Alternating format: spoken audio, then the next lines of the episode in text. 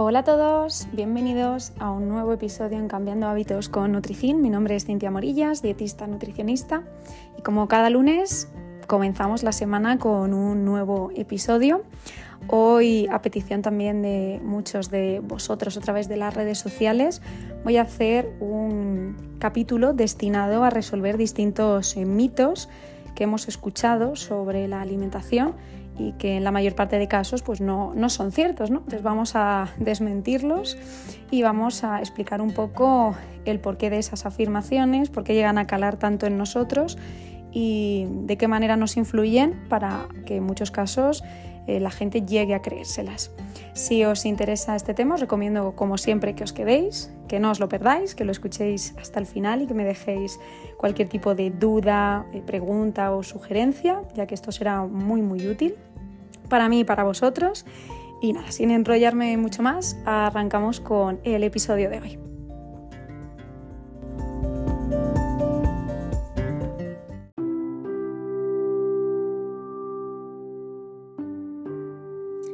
El primero de los mitos que vamos a abordar es uno realmente escuchado. Sería el de comer carbohidratos engorda, sobre todo si los asociamos a comerlos eh, por la noche.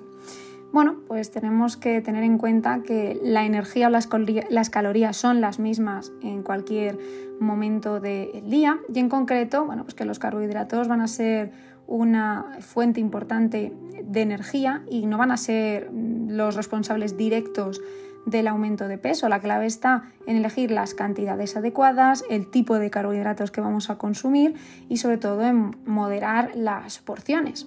Aún así, como os decía al inicio, este mito es muy común y puede generar confusión, sobre todo en personas que buscan ese control de peso. Los carbohidratos vemos que son una fuente de em, energía esencial para el organismo y bueno, pues que si se reducen en algún momento puntual, siempre debe ser de la mano de un profesional que nos asesore y que nos ayude a hacer Em, pues una pauta correcta, ¿no? porque un modelo low carb, un modelo de dieta keto sería perfectamente sostenible si lo hacemos siempre de la mano de un profesional que nos pueda em, orientar. Tenemos que tener en cuenta que no eh, son los culpables los carbohidratos en sí de engordar o adelgazar. Ahí tenemos que tener en cuenta la calidad de los carbohidratos que estamos consumiendo y cómo los estamos combinando con otros nutrientes en nuestra dieta. Eh, si optamos por carbohidratos complejos como cereales integrales, legumbres, frutas, verduras, em, estaremos llevando a cabo una elección mucho más saludable que si escogemos carbohidratos refinados como azúcares o harinas blancas. Y es importante también controlar las raciones y sobre todo mantener un equilibrio con los otros dos macros, con las proteínas y con las grasas eh, saludables. Vemos que el exceso de calorías en general puede venir de cualquier fuente de alimentos y cualquier exceso nos va a llevar a ese aumento de peso. Por lo tanto, lo que es vital em, en este caso sería mantener un equilibrio en nuestra energía y en nuestro estilo de vida para poder mantener un eh, peso óptimo, un peso saludable. Entonces, no es lo correcto culpar exclusivamente a los carbohidratos de esas fluctuaciones o de ese aumento de peso. La clave está en balancearlos, en introducirlos en las cantidades óptimas y adecuadas que le venga bien a cada uno, de ahí la personalización, y sobre todo en elegir opciones que sean saludables, eh, controlar esas raciones y mantener un estilo de vida equilibrado. Otro de los mitos altamente escuchados sería el de saltarse comidas como método para avanzar o ayudarnos a adelgazar mucho más rápido. Bien, pues saltarse en muchos casos comidas puede llevar a una disminución del metabolismo y a un mayor apetito, es decir, que por esa omisión de comidas generemos mucha más hambre, mucha más ansiedad y a la larga esto sea contraproducente para la bajada de peso, para el objetivo que tengamos. Entonces, eh, ¿Qué ocurre cuando nos saltamos comidas? Que estamos reduciendo la ingesta de calorías y por tanto, bueno, pues teóricamente se va a favorecer la pérdida de peso. Sin embargo, tenemos que tener en cuenta que esta práctica puede tener efectos altamente negativos eh, en lugar de beneficiarnos y ayudarnos en el proceso. Entonces, eh, saltarse comidas puede disminuir, como vemos, el metabolismo y hacer que nuestro cuerpo mm, luego queme menos calorías a lo largo del día incluso generar esa sensación, como os decía, de falta de saciedad, de hambre más intensa, incluso que necesitemos comer en exceso en las siguientes eh, comidas. es verdad que en muchos casos, en casos de ansiedad, se recomienda bueno, pues tener ese suministro constante de nutrientes para que la energía permanezca mucho más estable, nuestro metabolismo esté regulado y sobre todo si estamos haciendo em, ejercicio físico, nuestro trabajo es bastante activo. ¿Qué ocurre si interrumpimos muchas veces ese equilibrio? Pues que eh, va a haber alteraciones en los niveles de azúcar en sangre, va a haber cansancio, va a haber falta de concentración, cambios de humor. Entonces, en estos casos se recomienda mantener esa em, regularidad para que nuestro metabolismo esté mucho más activo, controlemos el apetito y podamos mantener unos niveles estables de energía. Esto no quiere decir que una persona que le salga de manera natural omitir un desayuno o una cena porque tenga interiorizado el hacer un ayuno, no deba hacerlo. O sea, son dos conceptos y dos ideas totalmente distintas. Aquí estamos hablando de casos donde una persona sí que tiene ansiedad, sí que tiene más necesidad de picotear o de mantener ese ritmo y vemos que esa regularidad le ayuda a ese control, en esos casos no vamos a pensar en omitir comidas o en esas técnicas de compensación que a menudo vemos de cómo me he excedido aquí, pues aquí me restrinjo, porque eso no es hacer un ayuno, aunque muchas veces se asocie con, con esa idea. Un ayuno tiene que ser un proceso intuitivo, como ya hablamos en el capítulo destinado a ese tema tenemos que aprender a interiorizarlo y a verlo como algo normal, donde nuestro cuerpo no eh, se vea forzado a tener que llegar a esa situación y donde eh, el reloj no tenga el poder, sino que seamos nosotros los que tengamos el control de la situación y el poder de decidir hasta dónde vamos a llegar. El tercero de los mitos que quiero que comentemos es acerca de los productos light, que normalmente se asocia esa etiqueta light a que este tipo de opciones son más saludables. Bien, pues eh, normalmente sí que suelen tener menos calorías, pero no generalmente van a ser más saludables. ¿Por qué? Porque van a contener aditivos o edulcorantes artificiales que no van a ser precisamente beneficiosos para eh, nuestra salud. ¿Esto por qué ocurre? Porque la gente se queda únicamente con la asociación que hacemos de manera directa de ver el light o el 00 asociado a esa bajada de calorías, no a esa bajada de energía, pero no estamos analizando la calidad nutricional de este producto. De hecho, en la mayoría de los casos, a este tipo de opciones se les quita de base pues, la, la materia principal por la que están constituidos. Si es un producto que se le está reduciendo la grasa, se quita la grasa que tiene de manera natural ese em, producto, ese alimento, y se sustituye por aditivos o edulcorantes, que lo que van a hacer es eh, que sigan teniendo em, el mismo sabor, que sigan gustando, que tengan la misma apariencia, que no eh, sea un producto que, que veamos súper cambiante para que la gente lo siga comprando. Y realmente nos lo suben más de precio, invertimos y pagamos más por estas opciones cuando realmente a nivel nutricional y a nivel calidad eh, estamos pagando mucho más y creyendo que estamos tomando un buen producto cuando vemos que eh, no es así.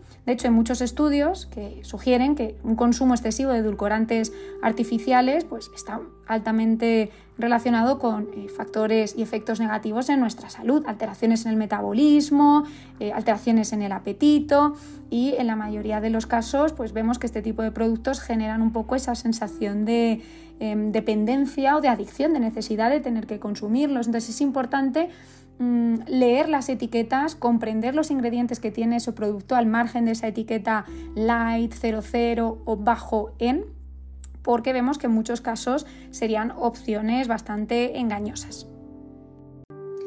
El cuarto de los mitos que vamos a comentar eh, va asociado al horario de las comidas. Eh, en muchos casos a mi gente me pregunta, oye, ¿y si como muy tarde, si termino eh, mi última toma del día mm, a partir de las 8 o 9 de la noche, voy a engordar más, ¿no? Porque hay esa asociación, ¿no?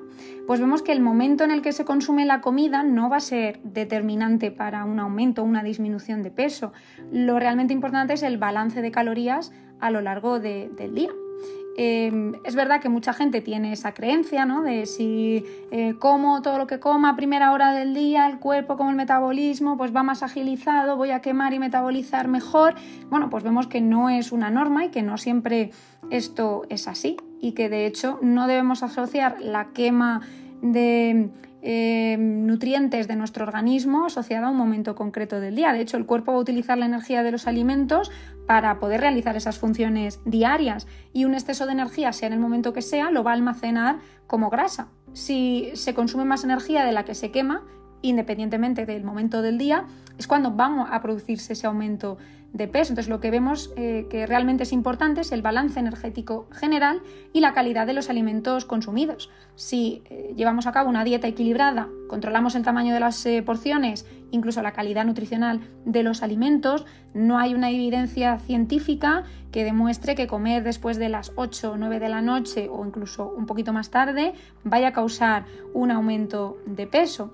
Lo que sí es importante tener en cuenta es que algunas eh, personas pues, pueden experimentar una mayor sensación de saciedad y un mejor control del apetito si evitan comer grandes em, comidas o alimentos pesados pues, antes de acostarse. Y esto se debe a que el proceso digestivo pues, puede interferir con el descanso y causar molestias en, muchas personas, pero eh, no podemos establecer esa relación ni afirmar tan libremente que esto sea así. Como vemos, lo importante es mantener un equilibrio calórico a lo largo del día, optar por opciones saludables y controlar nuestras raciones a lo largo del día.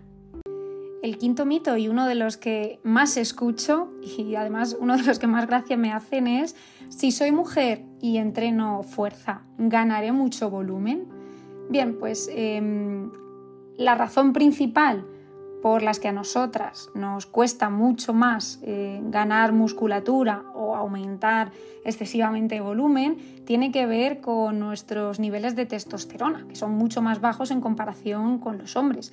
Y esto nos va a limitar nuestra capacidad para desarrollar una gran masa muscular. Por lo tanto, ya fijaos que eh, por cómo funcionamos, por cómo estamos pensadas fisiológicamente, ya sería complicado que esto pudiera eh, suceder. Aún así, ¿qué tenemos que tener en cuenta? Bueno, pues que el entrenamiento de fuerza en mujeres nos va a ofrecer muchísimos beneficios, como mejorar la fuerza, la resistencia muscular, aumentar la densidad ósea y al final que tengamos una composición corporal mucho más eh, saludable. Eh, sin embargo, pues el desarrollo excesivo de masa muscular vemos que requiere pues, de un enfoque, de un entrenamiento muy, muy específico, muy, muy cañero, de una alimentación eh, adecuada, bien pautada, ajustada a los macros que se vayan a necesitar y en la mayor parte de los casos el uso de suplementos, una suplementación extra que implique ese aumento y esas variaciones en eh, el porcentaje de masa muscular. Entonces, la mayor parte de mujeres que hacen un entrenamiento al uso van a experimentar una mayor tonificación muscular y definición y en pocos casos se observa un aumento significativo de volumen.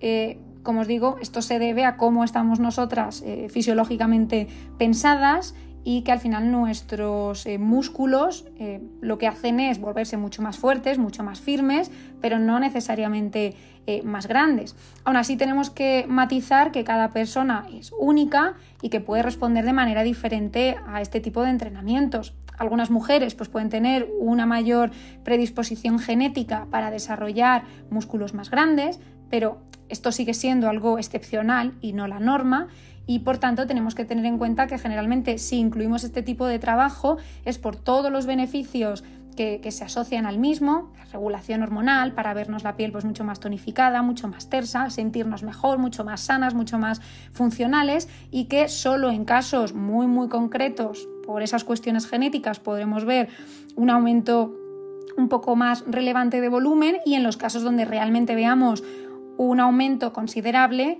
es porque, aparte de llevar un entrenamiento muy específico, la alimentación está súper ajustada a esos casos y porque se está incluyendo la suplementación correspondiente. En otros casos, pues no debemos hacer esta asociación porque es completamente errónea. Muchas mujeres se limitan de incluir el ejercicio de fuerza en su día a día precisamente por este motivo.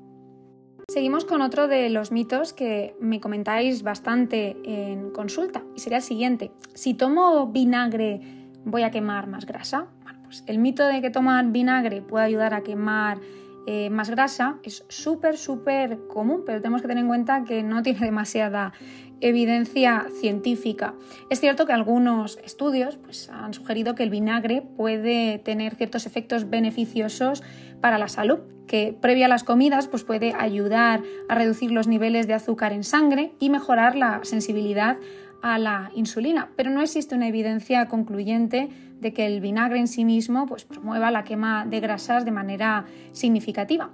eh, el vinagre, y en particular el vinagre de manzana, que suele ser el más utilizado en, casa, en, en, el cocinado, se ha promovido como un suplemento para perder peso, debido a su contenido de ácido acético, que, como veis, se cree que puede aumentar el metabolismo y reducir el apetito, pero como os digo, no hay estudios que tengan una evidencia sólida como para poder em, afirmar esto. Sobre todo, eh, esos efectos en, humanos no están contrastados. Entonces, es importante tener en cuenta que para la pérdida de peso saludable, em, vamos a conseguirla a través de una dieta equilibrada, la actividad física regular y un estilo de vida saludable en general.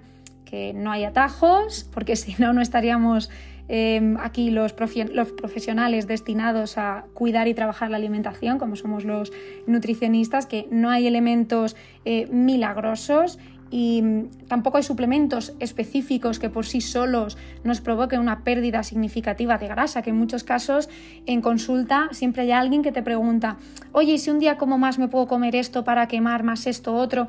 Pues... Mm, al final no os creáis todos esos eh, productos con esas publicidades engañosas porque realmente vais a pagar, vais a invertir por un producto que realmente mm, no tiene eh, a nivel científico eh, la solidez suficiente como para decir que eso os va a ayudar y va a tener ese efecto. Realmente es un poco, bueno, pues el consuelo que tiene mucha gente para decir así, me doy el permiso, la licencia de pasarme o quizá de hacerlo peor y bueno, pues tengo como el parche, ¿no? Pongo la tirita. Entonces, mm, ahí tened en cuenta que, esto pues no, os va a ayudar en exceso. Por lo tanto, pues si estáis interesados en mejorar vuestra composición corporal o perder peso, pues es recomendable mm, seguir un enfoque integral, trabajar con un profesional que os ayude a crear unas pautas y un modelo de alimentación que se ajuste a vosotros, que sea balanceado, también de manera paralela que vaya acompañado con un plan de ejercicios adecuado a cada uno de vosotros y sobre todo que tengáis esa respuesta o esa atención enfocada principalmente en vuestra salud y luego ya pues en diferentes aspectos físicos que probablemente pues todos queremos eh, mejorar. Entonces, siempre el consejo profesional os va a ayudar primero a estar tranquilos, a saber lo que estáis haciendo, a que uno tenga la confianza de que no está poniendo en riesgo su salud y muchas veces, pues como os digo, no podemos saber de todo. Entonces, si hay cosas que tenéis dudas, a que todos estos mitos que yo aquí estoy contando y muchos más que hay se puedan poner sobre la mesa en una consulta y vuestro dietista nutricionista pues os pueda explicar, os pueda asesorar y os pueda ayudar em, a que podáis tener un proceso que sea mucho más fácil, donde no tengáis eh, este tipo de, de dudas y como veis, sobre todo que esté basado en una alimentación óptima, Em, saludable, en unas pautas de ejercicio físico eh, personalizadas y al final un estilo de vida eh, lo más óptimo posible. Seguimos con otro más que también es súper común. ¿La grasa es mala para la salud? Bueno, pues no todas las grasas son malas, no podemos meter en el mismo cajón a todos los alimentos. De hecho, las grasas vemos que son eh, macronutrientes esenciales para el funcionamiento adecuado de nuestro cuerpo. Y nuestro cuerpo necesita grasas saludables para poder proporcionar energía, absorber vitaminas liposolubles, mantener la salud del cerebro, incluso regular nuestras hormonas. Entonces tenemos que tener en cuenta que el problema no radica en la presencia de grasa en la dieta, sino en el tipo de grasa que vamos a consumir y en aprender a diferenciarlas. Existen diferentes eh, tipos de grasas, las grasas saturadas, las grasas trans y las grasas insaturadas. Las grasas saturadas y trans se encuentran en alimentos procesados, en frituras y en productos de origen animal con alto contenido en grasa y se han asociado con un mayor riesgo de enfermedades cardiovasculares. Por otro lado, las grasas insaturadas, como las que se encuentran en el aguacate, los frutos secos, el aceite de oliva y pescados grasos, que van a ser beneficiosas para la salud cuando las consumimos pues, con moderación.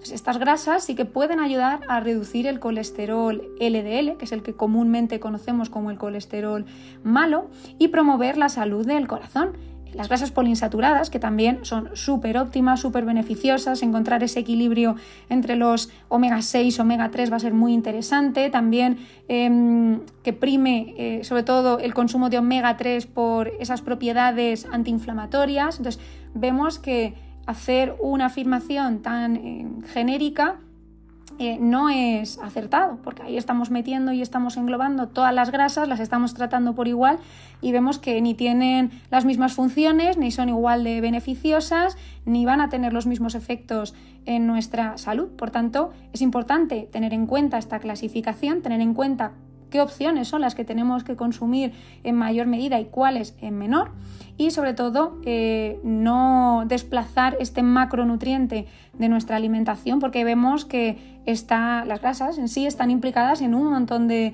procesos y son vitales y fundamentales para eh, nuestro buen funcionamiento. Entonces, es recomendable incluirlas y sobre todo que sean las eh, cantidades adecuadas, las opciones de mejor calidad, porque eso al final va a formar parte de una alimentación equilibrada.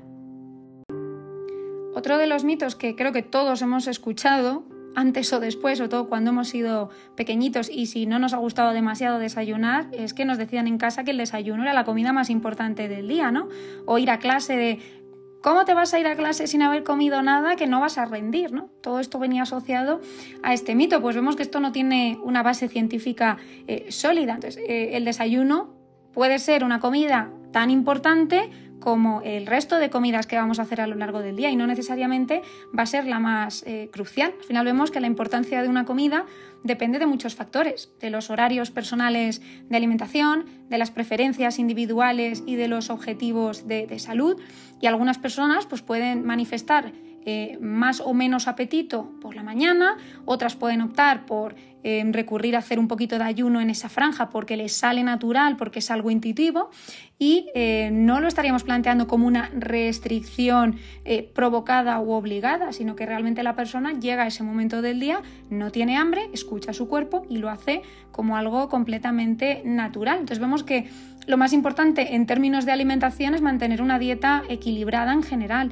y asegurarnos que estamos obteniendo los nutrientes necesarios a lo largo del día. Y si una persona decide saltar el desayuno porque no le apetece, porque no suele hacerlo, porque no le sienta bien, eh, puede asegurarse que en el resto de tomas del día va a poder obtener los nutrientes esenciales que, realmente necesita en su día a día. Y tenemos que tener en cuenta que, como digo, cada individuo pues, va a tener necesidades diferentes y preferencias dietéticas también ajustadas a, a él mismo. Entonces, es muy importante escuchar a nuestro cuerpo y encontrar un patrón de alimentación que se adapte lo mejor posible a nosotros. Yo en consulta os digo abiertamente que si una persona me manifiesta, oye, yo es que me cuesta mucho desayunar, yo no le puedo obligar a esa persona. Sí, mira, vamos a desayunar porque me da igual lo que tú eh, opines o cómo tú te sientas, pero yo quiero que hagas un desayuno. No, no, se trata de que mantengamos las preferencias y los hábitos y las necesidades que tiene esa persona e intentemos que el resto del día esa persona cubra el resto de nutrientes que, necesita para funcionar y para sentirse bien, pero no obligarle a hacer algo que de manera em, normal mm, no, no, es habitual. Y al revés también, si a una persona le gusta el desayuno, disfruta de ese momento del día, ¿cómo le vamos a plantear? Mira, pues no, no desayunes, eh, hazte un ayuno y ya no vas a comer nada hasta la comida. Pues estaríamos en las mismas, o sea, no estaríamos escuchando las necesidades reales de la persona y estaríamos sacándole de su zona de confort y creándole un hábito que puede no ser apto para, esta persona. Entonces es muy importante tener en cuenta esos ajustes, balancear eh, la alimentación y bueno, trabajar con pautas que sean óptimas y que sean saludables, al margen de asociar que una comida va a ser más importante que cualquier otra. Otro de los mitos que también me comentáis o se escuchan mucho por ahí es si cuanto más sudamos, eh, más grasa quemamos. Pues vemos que esta afirmación es incorrecta totalmente. ¿Por qué? Porque la sudoración es una respuesta natural que tiene nuestro cuerpo para que regulemos la temperatura y no está directamente relacionada con la quema de grasa, o sea, son dos procesos totalmente diferentes. La cantidad de sudor que producimos durante el ejercicio va a depender de distintos factores, la intensidad del mismo, la temperatura, ambiente, incluso nuestro nivel de hidratación. Y la pérdida de peso sí que está relacionada con el balance energético, es decir, la diferencia entre las calorías que consumimos y las calorías que quemamos. Para perder peso es necesario crear un déficit calórico, ya sea a través de la dieta, el ejercicio o una combinación de ambos. Eh, la grasa se quema cuando el cuerpo utiliza las reservas eh, de grasa como fuente de energía, pero esto no está directamente relacionado con la cantidad de sudor que producimos. Entonces, es importante tener en cuenta que la pérdida de peso saludable se logra mediante una combinación de alimentación equilibrada y actividad física regular. Y este enfoque pues, debe estar en eh, un, déficit calórico moderado y sostenible, mantenerlo, en lugar de intentar sudar excesivamente durante el ejercicio como medida para quemar grasas, que yo he llegado a ver gente y mm, realmente que me parece súper mm, llamativo y curioso, entrenando en pleno verano, corriendo con eh, las típicas eh, chaquetas de invierno, con el film en el abdomen, o sea, verdaderas barbaridades que eso no implica que vayamos a bajar más de grasa. Puedes sudar más, pero ya veis que son conceptos e ideas totalmente distintas y la deshidratación o pérdida de líquido no tiene nada que ver con que activemos más la ruta de quema de grasa, que ahí sí que tendríamos que mantener ese déficit y estar siempre por debajo Em, lo que estamos ingiriendo de lo que estamos quemando o lo que estamos gastando. O sea que la energía ingerida siempre sea inferior al gasto energético que estemos teniendo a través del deporte. Pero teniendo en cuenta que, como comentamos, pues ambas disciplinas se tienen que trabajar de la mano. Tan importante es la alimentación equilibrada y saludable como la actividad física regular en estos casos. Otro de los mitos que también quiero comentar es el de la fruta después de la comida eh, engorda. Bien, esto es incorrecto. La fruta ya sabemos que es una fuente saludable de nutrientes, eh, con un alto contenido en vitaminas, en fibra y es una parte importante de una alimentación equilibrada. Entonces, la idea de que la fruta consumida después de una comida contribuye al aumento de peso se basa un poco en la creencia de que esos azúcares de la fruta se acumulan en el cuerpo y se convierten en grasa.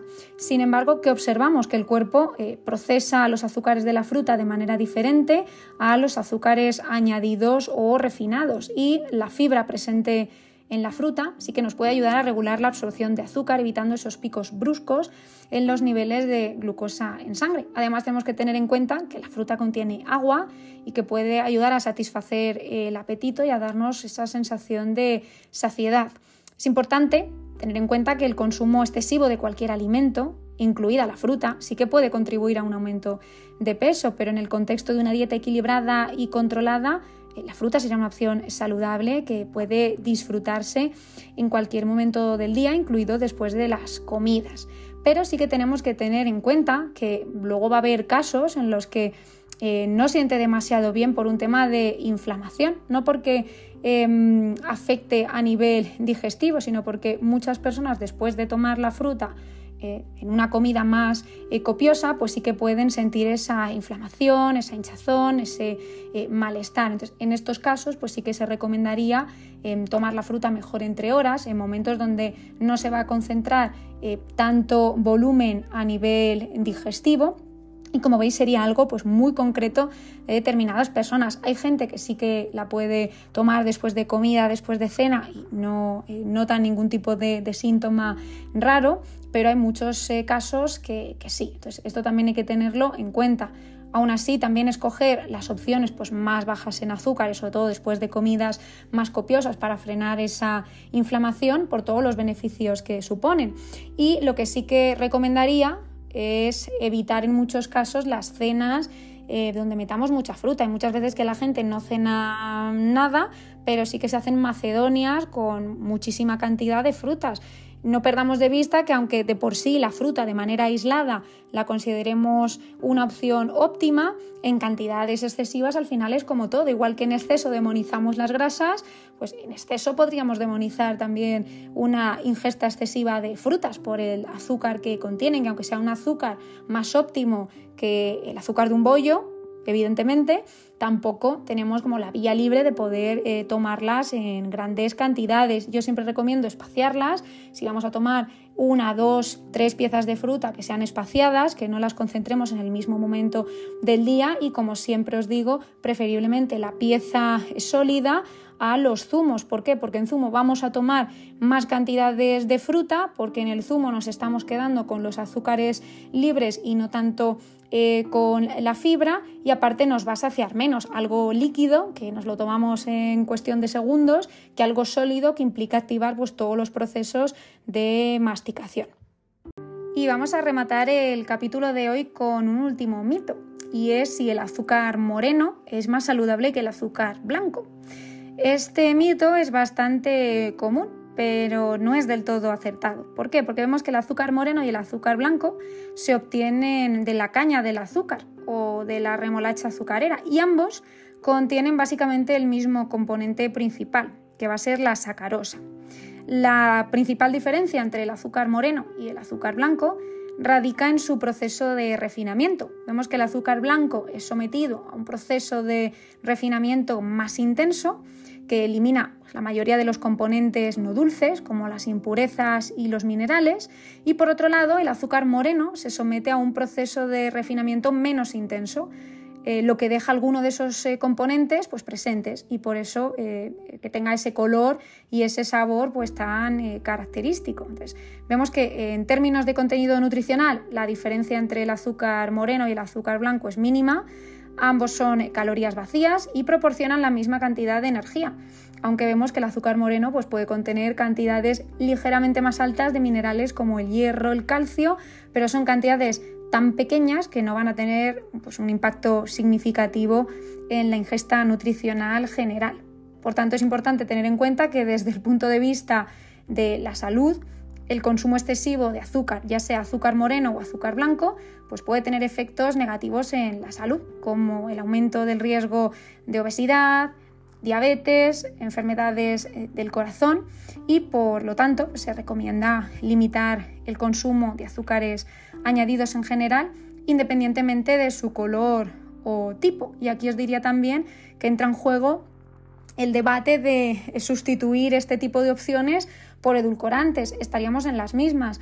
Eh, estas son opciones de azúcar natural, los edulcorantes serían opciones de azúcar artificial y encima el edulcorante tiene em, efectos más negativos y nocivos en la salud. En primer lugar, nos generan mucha más adicción, hacen que nos acostumbremos a, ese tipo de sabor dulce y que queramos más. Eh, desarrollamos esa tolerancia y esa necesidad de que poco a poco necesitamos más. Y también eh, nos afectan más negativamente a la microbiota que el azúcar normal. O sea, que la microbiota puede tener alteraciones y al final vemos que como ese segundo cerebro empieza a tener alteraciones, esto puede afectar al resto de nuestro organismo. Entonces, bueno, pues como matiz, ya que comentábamos el punto del azúcar, me parecía interesante también comentarlo. Y volviendo a la idea del mito entre el azúcar moreno o el azúcar blanco, eh, debemos tener en cuenta que ambos van a ser eh, muy similares y que debemos incluirlos con moderación como parte de una alimentación equilibrada y que al final la recomendación es reducir el consumo global de azúcares, que muchas veces yo en consulta veo gente que me dice, no, no tomo azúcar. Vale, no añaden azúcar blanco, no añaden azúcar moreno, quizá no añaden edulcorantes, pero en la mayor parte de productos que consumen a diario va eh, incluido, incorporado el azúcar. Entonces tenemos que leer etiquetas, tenemos que informarnos y tenemos que ser conscientes de la cantidad de azúcares que nos van colando en uno, otro y otro producto, porque a veces pensamos que no estamos incluyendo azúcares artificiales y nos ponemos a sumar, nos ponemos a investigar y vemos que, eh, que incluimos más de los que podríamos tomar si añadiésemos esa cucharadita de Mm, del azucarero, ¿no? Entonces, bueno, pues para que reflexionéis también sobre ello. Y bueno, pues hasta aquí llega este episodio. Espero que os aporte, que estos mitos os sirvan también para aclarar muchas, muchas dudas. Gracias, como siempre, a todos los que estáis ahí, que me dejáis eh, sugerencias, comentarios, que me vais dando ese feedback. Y nos vemos semana próxima en un nuevo episodio. Gracias por estar ahí y feliz semana.